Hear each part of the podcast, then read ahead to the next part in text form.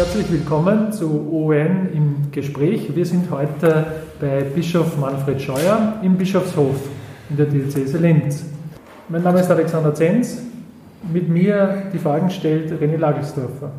Herr Bischof, wie geht es Ihnen in dieser außergewöhnlichen Zeit? Es war und ist äh, eine große Umstellung. Das heißt also, es hat sich doch einiges verändert, was den Arbeitsrhythmus anlangt, auch was die normale alltägliche Struktur anlangt, die Beziehungen, vor allem auch die Mobilität. Ich bin halt in früheren Monaten oft vielleicht vier, fünf Mal zum Mittagessen daheim gewesen. Jetzt gehört es dazu. Ich habe keine auswärtigen Termine. Äh, das heißt jetzt nicht, dass ich nichts zu tun habe. Ich habe jetzt doch fast jeden Tag wieder äh, Telefonkonferenzen, Videokonferenzen, Meetings auf der Ebene. Ich komme etwas mehr zum Schlafen, äh, habe insgesamt auch schon drei größere Schmöcker gelesen und komme auch etwas mehr zum Beten. Das heißt, es gibt auch hier äh, positive Aspekte dieser außergewöhnlichen Zeit.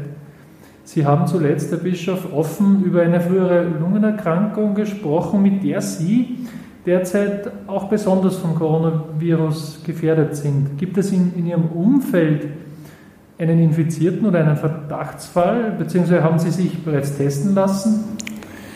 Nein, insofern, ich habe so von Kindesbeinen an Allergien und hatte asthmatische Probleme. Und das war dann schon in den frühen Jahrzehnten einmal problematischer. Das hat sich aber in den letzten Jahrzehnten durchaus äh, halbwegs gut entwickelt, was nicht heißt, dass ich also im Frühjahr nicht meine Probleme hätte. Äh, ich hatte in den letzten Wochen also keine, überhaupt keine Symptome von in die Richtung und habe von da aus auch nicht einen Test in Anspruch genommen. Und es gibt im Umfeld, in diesem Umfeld hier mit, den, mit Leuten, mit denen ich jetzt in den letzten Wochen zu tun gehabt hätte, auch keine Erkrankungen. Äh, ich habe das auch deswegen gesagt, weil ich natürlich im Februar und auch Anfang März noch sehr viel unterwegs war mhm. und, man hat, und ich sehr vielen Leuten die Hände gebe und man nie, ja, keiner sagt, ja, ich bin infiziert und ich stecke dich jetzt an. Oder ich sage auch nicht, ich traue dir nicht ganz und ich verweigere jetzt den Handschlag. Inzwischen ist ja allgemein üblich geworden. Das war der Hintergrund. Herr Bischof, wie viele Menschen hatten Sie zu Beginn der Corona-Maßnahmen gehofft, einen kleinen Teil der neu gewonnenen Freizeit mit Berg- und Skitouren zu verbringen? Daraus wurde nichts. Wo finden Sie derzeit einen Ausgleich? Also, das war ja heute genau, ziemlich genau vor drei Wochen zum Mittag, am Freitag, den 13. Äh, wobei damals natürlich die ganze Tragweite der Maßnahmen überhaupt noch nicht absehbar war. Und ich schaue schon manchmal so in, ins, in die Webcams bzw. Wetterkameras und äh, wenn ich da die Berge sehe, gerade auch in den letzten Tagen, mit kalten, wirklich kalten Nächten und schon etwas wärmeren Tagen, was das für den Vieren heißen würde, da habe ich schon größere Entzugserscheinungen. Äh, ähnliche Entzugserscheinungen habe ich zum Beispiel auch bei Besuchen oder bei Begegnungen, weil ich da im Grunde genommen nicht rauskomme. Also insofern äh, ist mein gegenwärtiger Lebensstil einseitiger. Und auf Dauer wäre das auch nicht gesund, weil ich auch zurzeit zu wenig Bewegung mache. Es ist eher so die, der emotionale Ausgleich, wie zum Beispiel halt einmal Musik hören, wenn zum Beispiel die Johannespassion vom Bach im Brucknerhaus nicht möglich ist, kann ich sie mit einer Han- und Kuraufnahme bei mir anhören und dann lese ich auch einiges dazu. Das ist ein gewisser Ausgleich. Oder auch, also ausschlafen auch manchmal. Die Pandemie bringt weltweit viel Leid und Tod. Was antworten Sie verzweifelten Menschen, die sich fragen, wie kann das Gott nur zulassen? Ich erlebe auf der einen Seite durchaus, äh, das waren so wechselnde Annäherungen. Also wie viele, muss ich gestehen, habe ich die Tragweite der Pandemie am Anfang auch nicht richtig eingeschätzt und äh, habe auch nicht, äh, noch nicht äh, erkannt, was das alles für Leute mit sich bringen würde. Am Anfang war ja die Rede, dass zum Beispiel eben die Sterblichkeit äh, weit unter jener einer normalen Grippe liegt. So ist eigentlich allgemein auch von Ärzten gesagt worden oder das hat sich inzwischen doch äh, anders entwickelt. Nicht nur, dass ältere Menschen infiziert werden, sondern auch jüngere. Und ich habe schon auch einen Brief eines Erkrankten, eines Schwererkrankten bekommen, äh, wo im Grunde genommen dann zunächst einmal keine Therapie da ist, sondern nur auf die Eigenimmunkräfte gehofft wird. Äh, und dass das schon äh, sehr ausgesetzte Erfahrungen sind, beziehungsweise auch mit Panik und Ängsten verbunden. Oder ich habe auch von Leuten mitgekriegt, ja, dass zum Beispiel Kinder den Eltern schreiben, ja, und wenn du jetzt stirbst, dann kann ich mich nicht einmal von dir verabschieden. Äh, die Frage jetzt, äh, was hat das mit Gott zu tun, beziehungsweise könnte Gott eingreifen oder handelt Gott in der Geschichte? Wie ist das zu verstehen? Es ist auf jeden Fall nicht als Strafe zu verstehen. Das heißt, weil du ein böses Kind gewesen bist, wirst du jetzt bestraft und wirst krank. Das wäre ganz fatal und das widerspricht total auch äh, dem Gottesbild, das uns Jesus vermittelt hat. Wohl ist es, so denke ich, schon ein Fragezeichen. Wie lebst du? Oder auch, wie geht ihr miteinander um? Wie passt ihr aufeinander auf? Oder wie verstehst du deine eigenen Bedürfnisse? Wie lebst du deine eigenen Bedürfnisse und Ansprüche? Oder für wen trägst du Verantwortung? Ich erlebe schon, dass in den letzten Tagen und Wochen Haltungen, Werte äh, wieder zur Sprache gekommen sind, die man vor einem Monat noch nicht sagen hätte können. Zum Beispiel Selbstlosigkeit hat der Herr Bundespräsident in seiner Ansprache verwendet. Äh, oder auch aufeinander schauen, das Gute wahrnehmen oder die bloße Frage, was brauchst du? Fragen der Wertschätzung oder des Nicht im Stich lassens. Äh, oder auch, äh, wie verstehe ich meine eigene Freiheit im Zusammenhang mit meiner Verantwortung für andere? Kann ich aufgrund des Wertes Gemeinwohl, zum Beispiel auch Gesundheit, auch auf manches verzichten oder muss ich mich einschränken lassen? Hat zum Beispiel der Staat das Recht, Bürger auch in der Bewegung einzuschränken, Bewegungsfreiheit einzuschränken? Ich denke schon, aber da, da lernen wir manches im Leben, im Miteinander und auch im Glauben. Was ich sonst noch äh, dazu fügen möchte,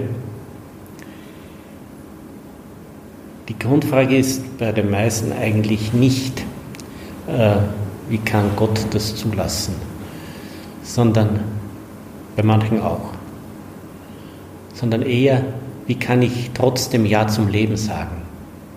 Oder woher erhalte ich Energie und Kraft zum Leben oder zum Vertrauen? Oder wo kommt mir etwas an Zuneigung, an Zuwendung zu? Oder wo kann ich für etwas gut sein? Also zum Beispiel bei älteren Leuten höre ich auch jetzt immer, ich bin für nichts mehr gut oder ich möchte für etwas gut sein. Äh, diese Erfahrungen kommen auch neu, dass es in Zeiten der Not und der Krise immer beides gibt. Ein, eine Stärkung der Menschlichkeit, aber auch manchmal das Wachsen von Aggression, von Gewalt, von Verzweiflung. Beides ist, glaube ich, da und da gilt es auch gut miteinander drauf zu schauen, wie ist das psychosoziale Klima bei uns. Glauben Sie tatsächlich, Herr Bischof, dass sich die Werte in der Gesellschaft und Wirtschaft aufgrund dieser Krise verschieben werden, verändern werden? Oder muss man nicht befürchten, dass wenn Not und Krise vorbei sind, alles wieder so wird wie vorher? Ja, erstens einmal glaube ich nicht, dass die, die Krise gleich vorbei ist und dass sich in der Zwischenzeit äh, schon auch einiges verändern wird. Also das betrifft durchaus zum Beispiel auch äh, die Arbeitswelt. Ich hoffe sehr, ich hoffe wirklich sehr, dass die Arbeitslosigkeit äh, nicht weiter steigt. Wir haben jetzt schon sehr viele was heißt das aber auch zum Beispiel für unsere Betriebe? Was heißt das für die existenziellen und materiellen Nöte? Weil Arbeitslosigkeit ist ja nicht nur, äh, ist vor allem einmal auch materiell etwas, aber auch, das ist Zugehörigkeit, das ist Wert. Ich bin wer. Äh, insofern sehe ich da die stärkeren Herausforderungen. Ähm, ob es dann tatsächlich ganz anders gelebt wird, das äh, weiß ich nicht. Das kann ich auch nicht prognostizieren. Genauso wenig wie ich jetzt voraussagen kann, wann wir über dem Berg sind, beziehungsweise wann das beendet ist. Nur eines glaube ich schon, dass, äh, so, äh, dass wir in einem Jahr woanders sind als vor Ende Februar 2020. Bezüglich der Werte in der Gesellschaft? Ähm,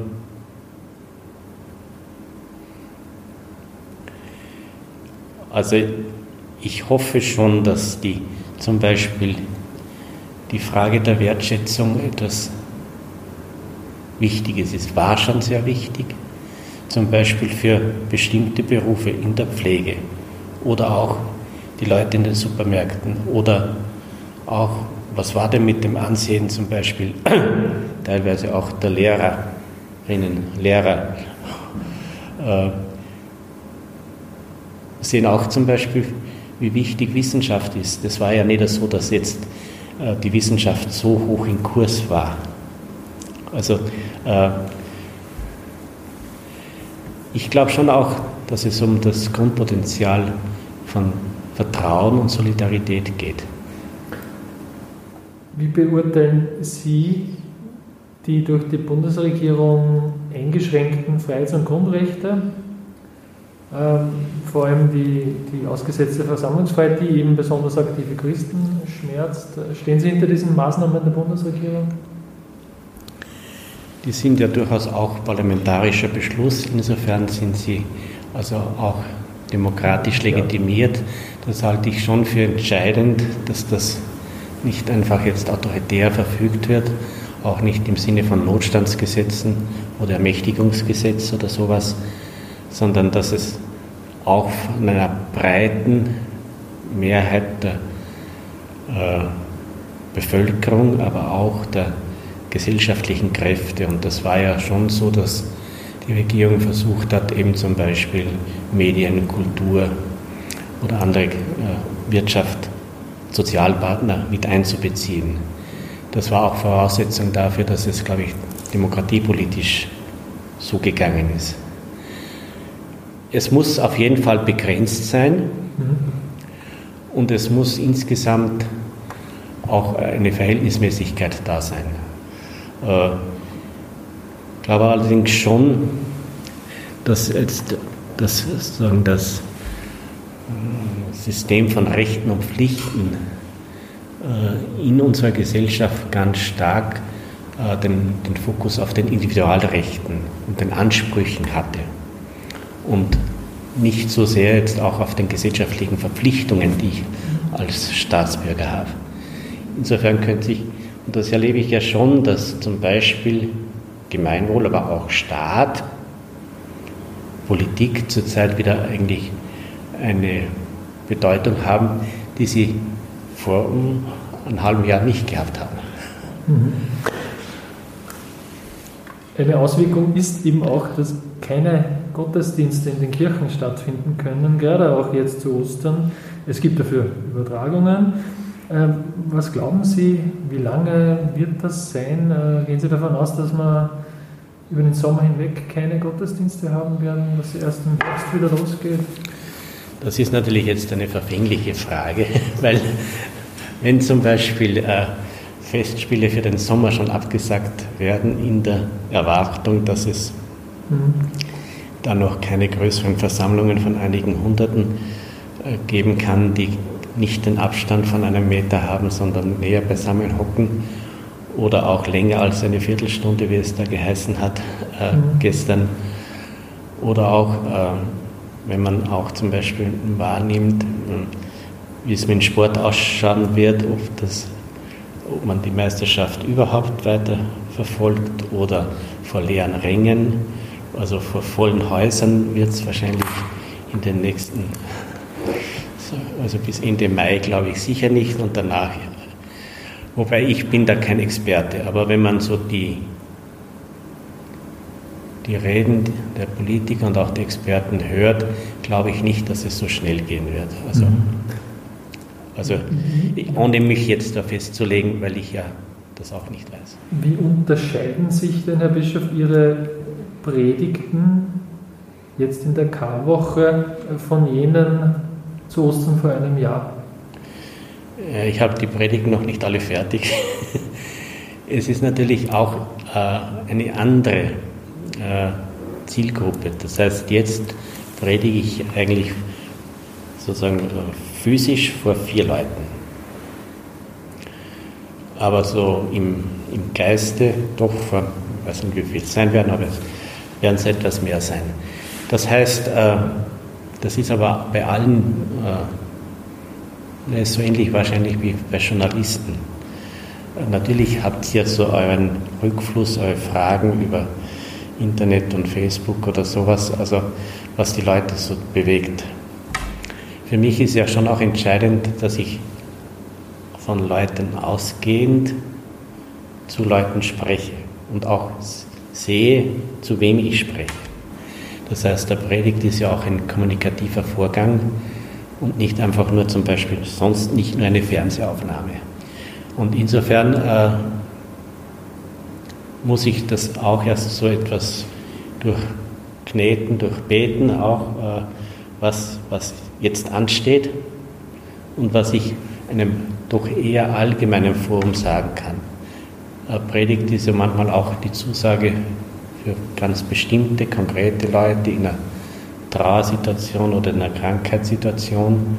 Ich predige ja zu, And zu Alten oder zu Kranken anders als zum Beispiel im Fernsehen, wo ich nicht genau weiß, wer da dabei ist. Aber ich nehme an, dass Ältere mehr in den Medien jetzt dabei sind als sonst.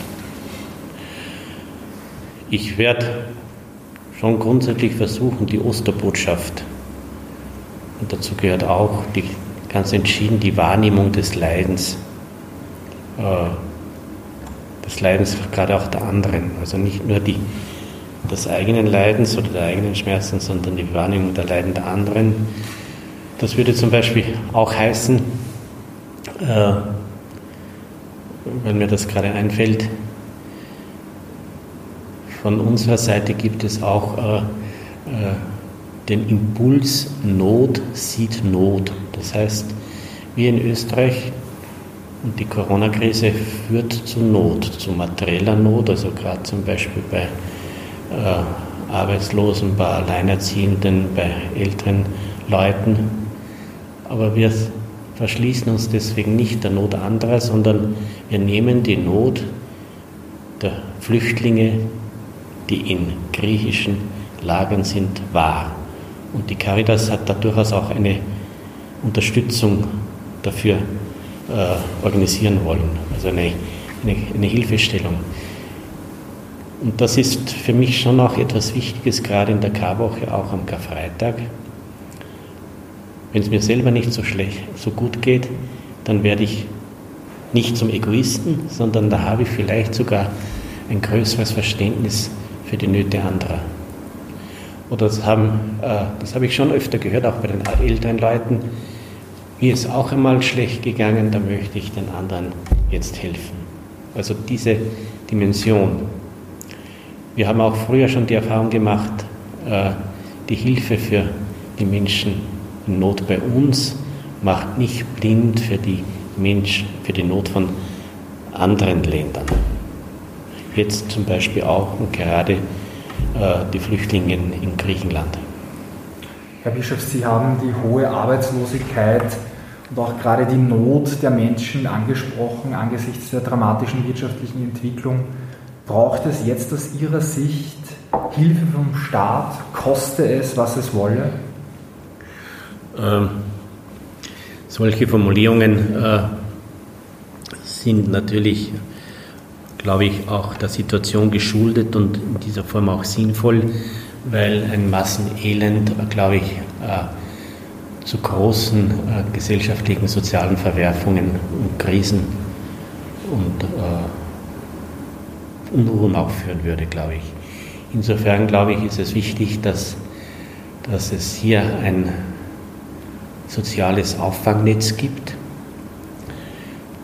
Das heißt also, dass Menschen in ihren Grundbedürfnissen, was, äh, was Wohnung, Nahrung, Kleidung, äh, Gesundheit, dass da eine gute Versorgung da ist oder auch, dass die Leute nicht darum fürchten müssen.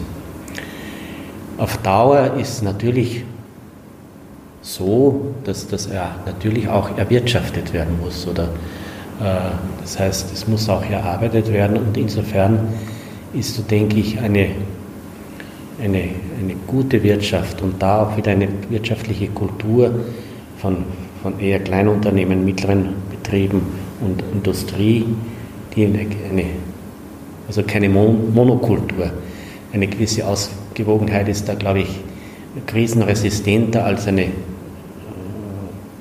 wenn mehr, wie es bei der Landwirtschaft halt auch ist, wenn ich nur äh, ein Produkt anbaue und das über Jahre hinweg, dann wird der Boden ausgehungert oder dann gibt er nichts mehr her.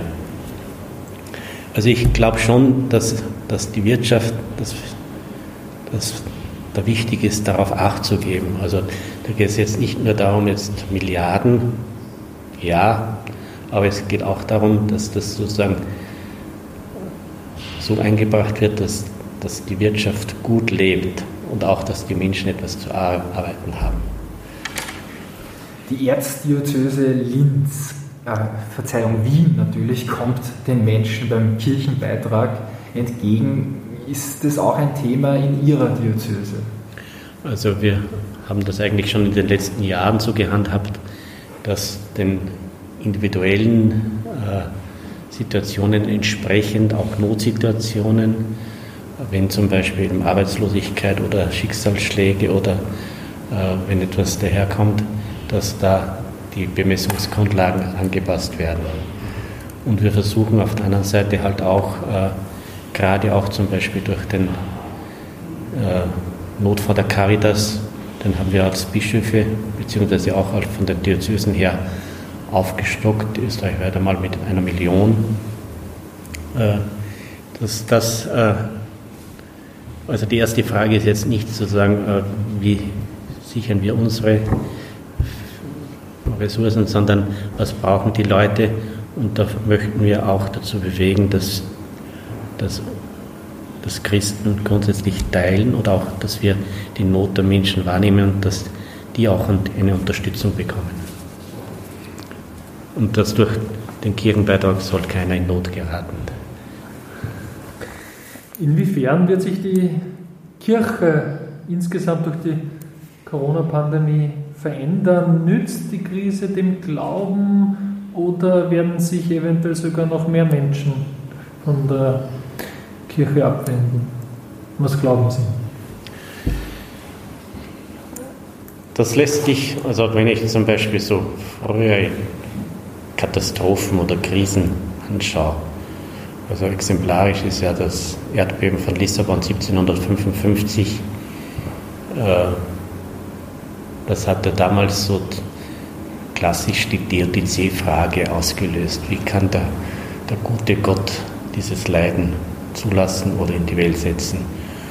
Ähm, also Leiden oder auch Krisen können zum Haltegriff der Verweigerung oder auch des Fluchens werden. Sie können aber auch so, das, so eine Art Sprungbrett in den Glauben hinein werden. Beides, glaube ich, ist, also das lässt sich jetzt nicht allgemein sagen. Das hängt sehr stark auch von Biografie, manchmal würde ich auch sagen, von Gnade ab, weil ich ja nicht das einfach selber in der Hand habe, ich glaube jetzt oder ich liebe jetzt oder ich bin jetzt solidarisch. Wenn man zum Beispiel den Ersten Weltkrieg anschaut, so war das, glaube ich, bei sehr vielen schon auch ein, ein starker Umbruch im gesamten Gefüge der Sicherheiten und der Gewissheiten. Da sind Welten zusammengebrochen, die teilweise eigentlich nicht recht wieder aufgebaut worden sind. Also dann auch die totalitären Systeme und die Katastrophen des Zweiten Weltkriegs und des Nationalsozialismus ausgelöst haben. Also, ob wir Gewinner oder Verlierer sind, mhm. Mhm. Äh, so kann man es durchaus benennen. Meine, mein Grundanliegen ist äh, bei dieser Frage, es geht nicht darum, dass wir als Kirche gewinnen, sondern es geht letztlich darum, sage ich einmal ganz fromm, dass in unserem Land Glaube, Hoffnung und Liebe wachsen. Also, dass die Solidarität, die Nächstenliebe gestärkt werden, dass aber auch das Vertrauen, ich glaube schon auch das Vertrauen in Gott gestärkt werden.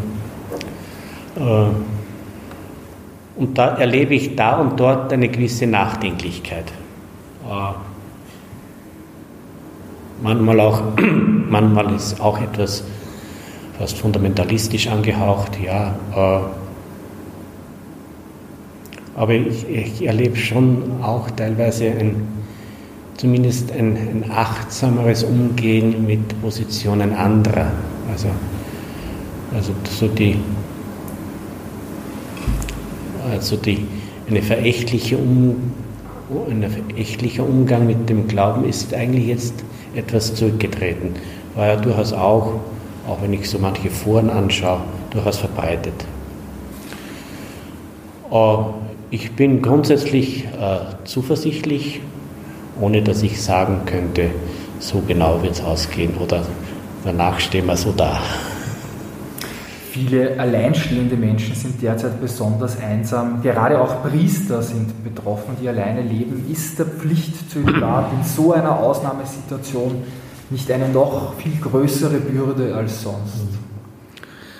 Ja, ich habe jetzt einmal gelesen, dass mehr als ein Drittel der über 65-Jährigen alleine leben. Das heißt also, äh, die meisten von denen waren nicht äh, zölibatär oder haben den Zölibat nicht versprochen gehabt, sondern da hat das Schicksal des Lebens dazu geführt, dass sie ihre Partner oder ihre Familie zumindest in dieser Form nicht mehr haben, dass sie bei, ihnen leben.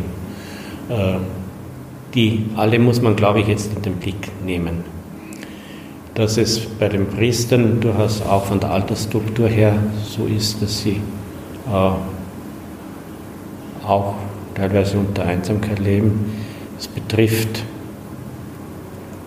äh, nicht nur die Älteren, sondern auch die Jüngeren, dass es insgesamt, glaube ich, in unserer Gesellschaft äh, ein großes Anliegen sein muss,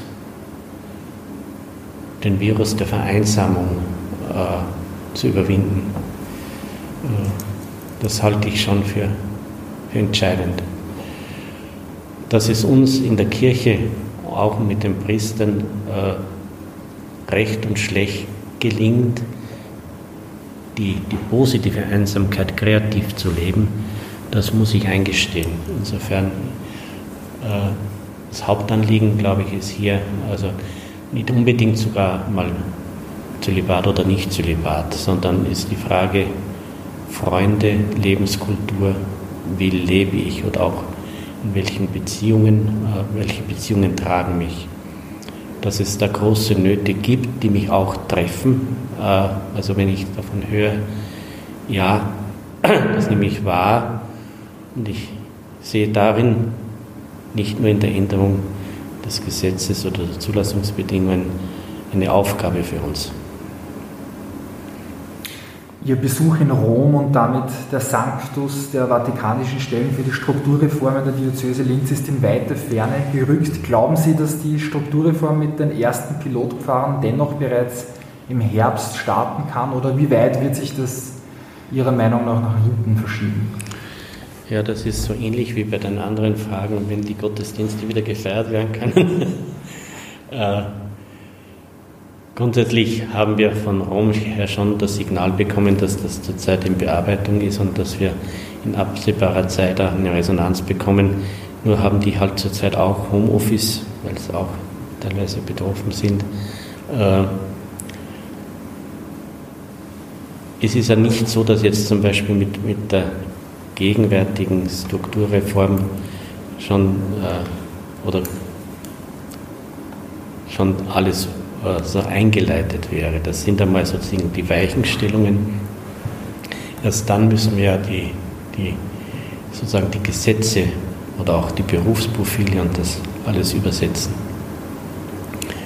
Also ich bin durchaus äh, der Überzeugung, dass es gar keine Alternative gibt für den Zukunftsweg, weil der, der bisherige Weg, da stehen wir da und dort doch ziemlich an.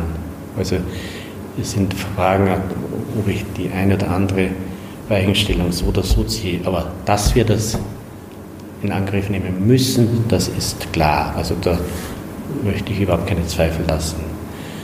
Ich glaube auch, dass wir da nicht mehr allzu lange Zeit haben, wobei ich insgesamt schon auch meine, äh, dass wir sozusagen in der jetzigen Phase von Corona äh, nicht in der Lage sind, an einem großen Überblick her zu sehen, wie unsere Perspektiven nächstes Jahr sind.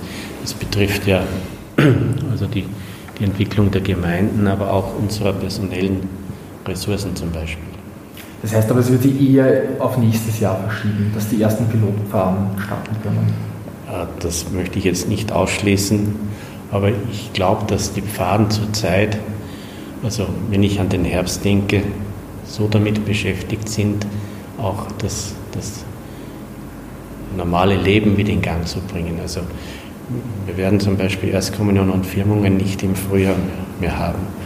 Oder es, es muss ja da äh, auch einiges geplant werden. Also in dem Sinn werden die Pfarrer, glaube ich, im, im Herbst, wenn möglich, äh, mit anderen Sachen beschäftigt sein ohne dass ich das andere jetzt ausschließe, wenn schon viele Vorarbeiten geleistet sind. Bundeskanzler Sebastian Kurz von ÖVP sprach von dem Ziel, dass die Gesellschaft nach Ostern schrittweise wieder auferstehen könne.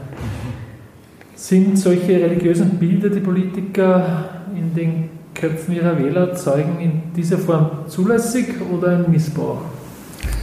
Also, das hat ja auch der, der Vizekanzler, kann ich mir erinnern, sogar bei der Sportgala als Bild verwendet, also dass die, die, die Grünen die größte Auferstehung seit Lazarus gefeiert haben, hat er, glaube ich, drei, viermal gesagt mhm. im Wahlkampf und danach auch noch. Ähm, das Bild der Auferstehung insgesamt, glaube ich, ist einmal ein, ein biblisches Bild für die Auferstehung Jesu, auch für die Auferweckung des Lazarus, aber ich denke schon auch, dass es äh, ich es einmal, ich weiche nicht ganz aus. äh, es gibt so alltägliche Auferstehungserfahrungen. Zum Beispiel ein Bekannter, ein Freund hat mir mitgeteilt, der hat vor, vorige Woche einmal ziemlich heftig mit seiner Frau gestritten, einen Abend lang. Und das ist in die Nacht hineingegangen. Und am nächsten Morgen in der Früh haben sie sich zärtlich geküsst. Das ist, glaube ich, schon äh, eine Auferstehungserfahrung. Oder eine Versöhnung nach einem Streit oder Frieden, nach Krieg, das ist Auferstehung. Also weil die Botschaft des Auferstandenen ist zum Beispiel der Friede nach einem Streit. Insofern würde ich das durchaus auch auf gesellschaftliches oder auch kulturelles Leben äh, anwenden. Es ist ja nicht einfach jetzt ein Comeback, sondern ja, wenn zum Beispiel einer, ein Mensch, einen Burnout hatte und dann wieder lebendig wird, ist das, glaube ich, ein legitimes Bild für Auferstehung. Das heißt, auch Sie hoffen auf eine Auferstehung unseres Landes, Schrittweise nach Ostern aus dieser misslichen Corona-Situation heraus.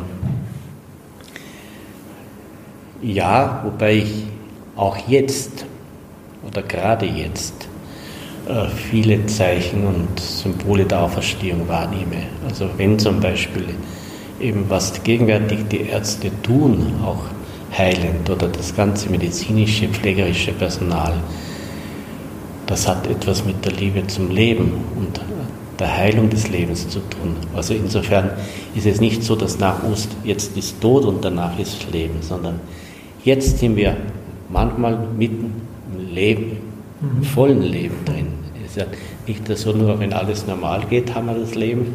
Und wenn es nicht normal geht, dann haben wir, dann krepieren wir.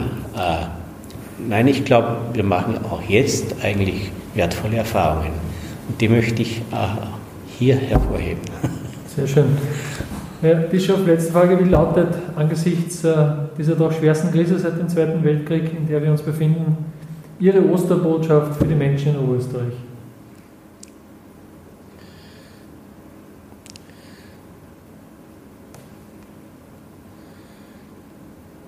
Mut und Vertrauen, weil es zu Ostern schon um den Lebensmut geht. Und das ist der Glaube ist einmal so beschrieben worden als Mut zum Dasein, also Mut zum Leben.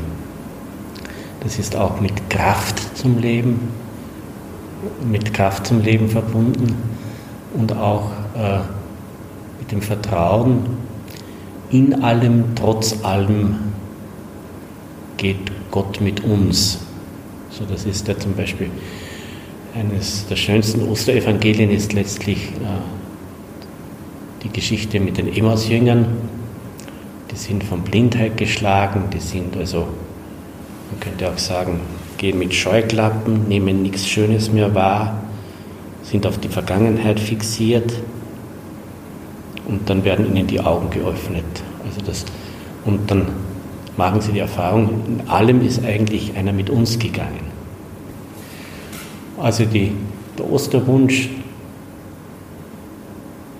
die Erfahrung, dass da jemand mit uns geht.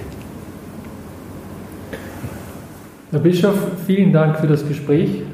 Frohe Ostern wünsche ich. Frohe Ostern auch Ihnen. Das Gespräch, das wir natürlich unter Einhaltung aller Sicherheitsmaßnahmen geführt haben, das heißt mit Sicherheitsabstand und Schutzmasken. Das war UN im Gespräch. Auf Wiedersehen. Danke, Bischof. Wiedersehen. Wiedersehen.